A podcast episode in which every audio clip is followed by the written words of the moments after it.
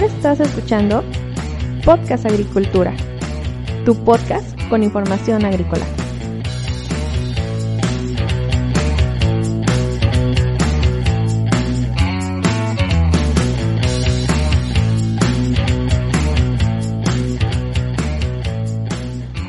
Hola nuevamente, me da mucho gusto que estés escuchando un episodio más de Podcast Agricultura. Quiero comentarte que si tienes algún tema de tu interés, el cual quieres que haga mención en un episodio, me lo puedes enviar en blogagricultura.com barra contactar.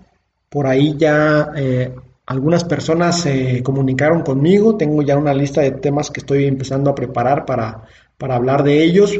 Todos y cada uno de los que me han enviado hasta el momento me parecen muy interesantes y sin duda voy a hablar de ellos. Y hablando de eso, el día de hoy quiero, quiero decirte que el tema es los retos de la agricultura espacial. ¿Por qué voy a hablar de la agricultura espacial? Aunque todavía en pleno 2020 la agricultura espacial parece más un sueño que una realidad, lo cierto es que estudiar el comportamiento de las plantas en el espacio nos sirve mucho para entender algunas cuestiones que no acabamos de comprender de las plantas.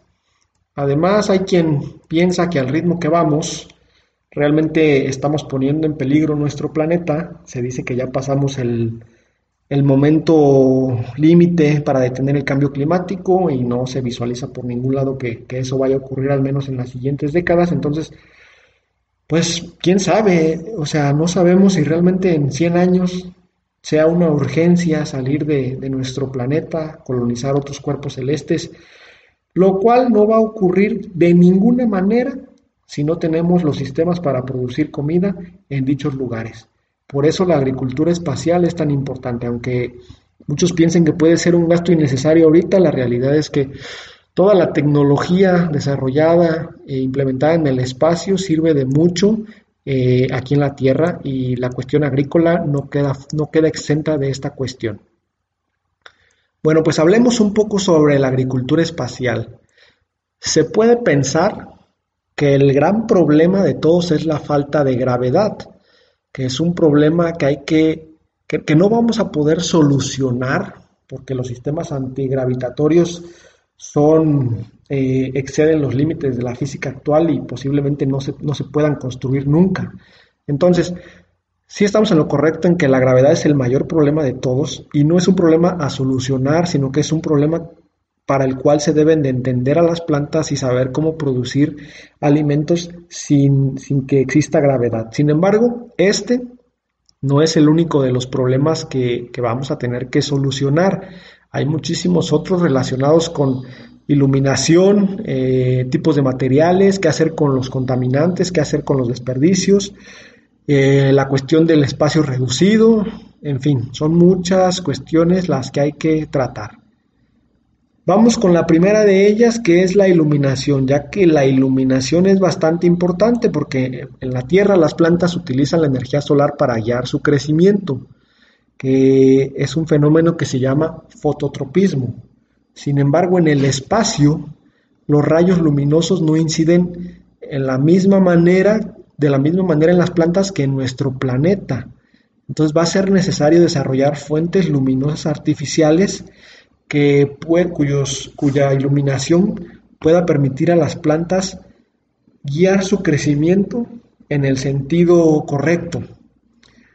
Sin embargo, como los recursos en el espacio van a ser muy limitados, se debe de desarrollar una fuente de luz que sea suficientemente confiable porque los repuestos no van a abundar mucho, además de que debe tener la suficiente potencia para emitir la mayor intensidad de luz posible con la menor cantidad de calor, dependiendo de las necesidades de cada cultivo. Entonces, la gravedad y la iluminación son dos factores que habrá que tener en cuenta para producir alimentos en el espacio. Pero también existen otros este, otras variables que habrá que tener en cuenta. La primera de ellas es que hay que optimizar el uso de los recursos. Actualmente hay muchas incógnitas respecto a qué vamos a hacer con toda la biomasa restante una vez que las plantas han producido lo, que esperamos de ellas. Es decir, en otras palabras, qué vamos a hacer con los residuos vegetales que vamos a obtener. Muchos, muchos plantean que podemos crear eh, energía mediante biodigestores, lo cual sería un proyecto bastante complejo, pero es, eh, eh, puede, puede llegar a ser viable. Otra intriga es cómo será el desarrollo de los cultivos sin agentes patógenos que perjudiquen su crecimiento. Si vamos a tener las plantas en un entorno totalmente controlado, pues entonces en teoría no debería de haber plagas y enfermedades que puedan eh, modificar el rendimiento de, un cultivo. A menos que ocurra, por ejemplo, un grave error con algunas semillas que se lleven, que ya lleven el problema integrado.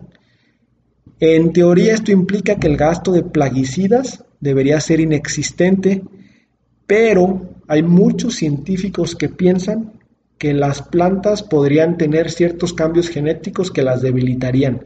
Al no tener ningún agente patógeno que las ataque de forma constante, entonces los sistemas inmunológicos de las plantas, pues prácticamente serían inservibles y eso, y al eliminarlos de forma paulatina, pues la planta podría debilitarse. Además, para cultivar en el espacio será necesario aprovechar todo el espacio disponible. Y es que la producción de alimentos tendrá fuertes limitantes y la cuestión del espacio yo creo que va a ser una de las más importantes, por lo que será necesario utilizar cada centímetro cúbico que, que se tenga disponible con la máxima eficiencia para que de esta manera el proceso se pueda eficientizar al máximo. Sin duda se van a requerir equipos que controlen todas las variables del cultivo para que el proceso de producción se realice en el menor tiempo posible y con el menor uso de, recursos disponibles. Todo al mismo tiempo que se evita que las plantas entren en un estrés perjudicial. Con lo que hemos hablado hasta ahora, te puedes dar cuenta que una de las, si no que la principal eh, profesión que va a ser fundamental en el espacio es la de astronauta agricultor.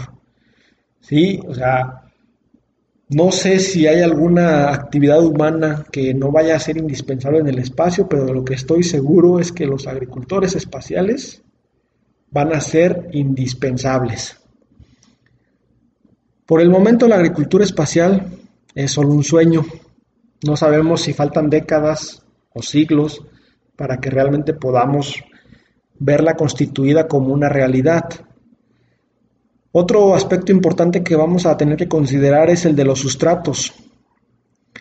Eh, aquí en la Tierra, los cultivos vegetales se han desarrollado en diversos tipos de suelos desde que la agricultura vio sus inicios por allá en el periodo neolítico. Sin embargo, uno de los grandes cambios que ocurrió hace relativamente poco tiempo es, es el aparecimiento, es el surgimiento de la hidroponía, donde el suelo se sustituye por sustratos que teóricamente son inertes y los nutrientes ahora se, proporcionan al cultivo a través de una solución nutritiva. Aquí voy a hacer un paréntesis para explicar la diferencia simple pero de gran importancia entre el suelo y un sustrato. El suelo tiene una estructura bien definida que incluye un cierto porcentaje de materia orgánica, que también contiene los minerales necesarios para las plantas, eh, para el crecimiento de las plantas.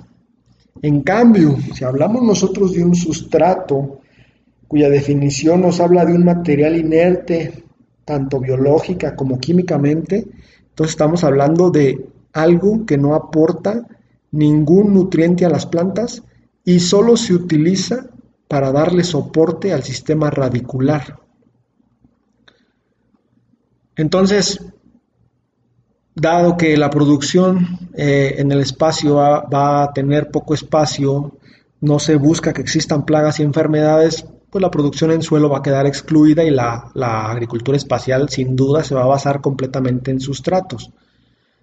Ahora bien, ¿qué tipos de sustratos presenta las mejores características en cuanto a retención de agua y aire para la producción en el espacio? Pueden ser completamente distintos a los que tenemos actualmente para la producción aquí en, la Tierra. Entonces, al igual que con los otros puntos mencionados, habrá que realizar muchos experimentos para empezar apenas a ver qué es más viable. Y quizá algún día, después de todos estos experimentos y pruebas, realmente pueda ocurrir la colonización espacial.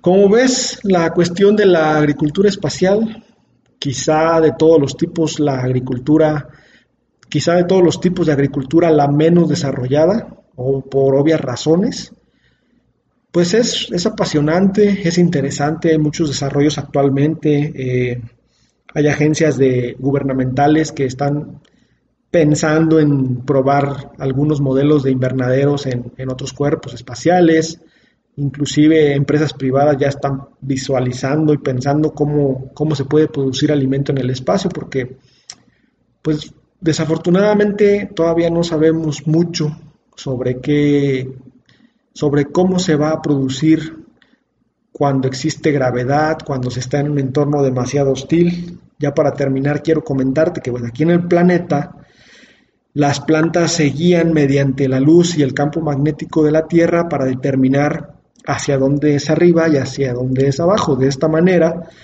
sin importar la posición en la cual tú plantes una semilla, pues la raíz siempre va hacia abajo y la parte aérea siempre va hacia arriba. Este que es una de las cuestiones más, pues digamos, eh, más aceptadas en la Tierra, que así es siempre, eh, en la cuestión del espacio este paradigma va a cambiar totalmente, porque como no hay un arriba ni un abajo, entonces se han visto en pequeñas pruebas en la Estación Espacial Internacional que las plantas se suelen a veces perder o confundir, no saben exactamente para dónde crecer. Pero bueno, este es uno de los muchos problemas que habrá que solucionar. Hasta aquí llega el episodio del día de hoy.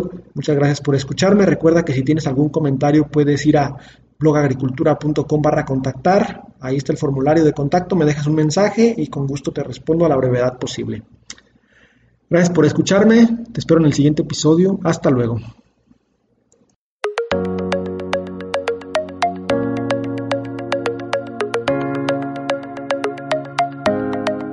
Hemos llegado al final de este episodio. Muchas gracias por escuchar Podcast Agricultura.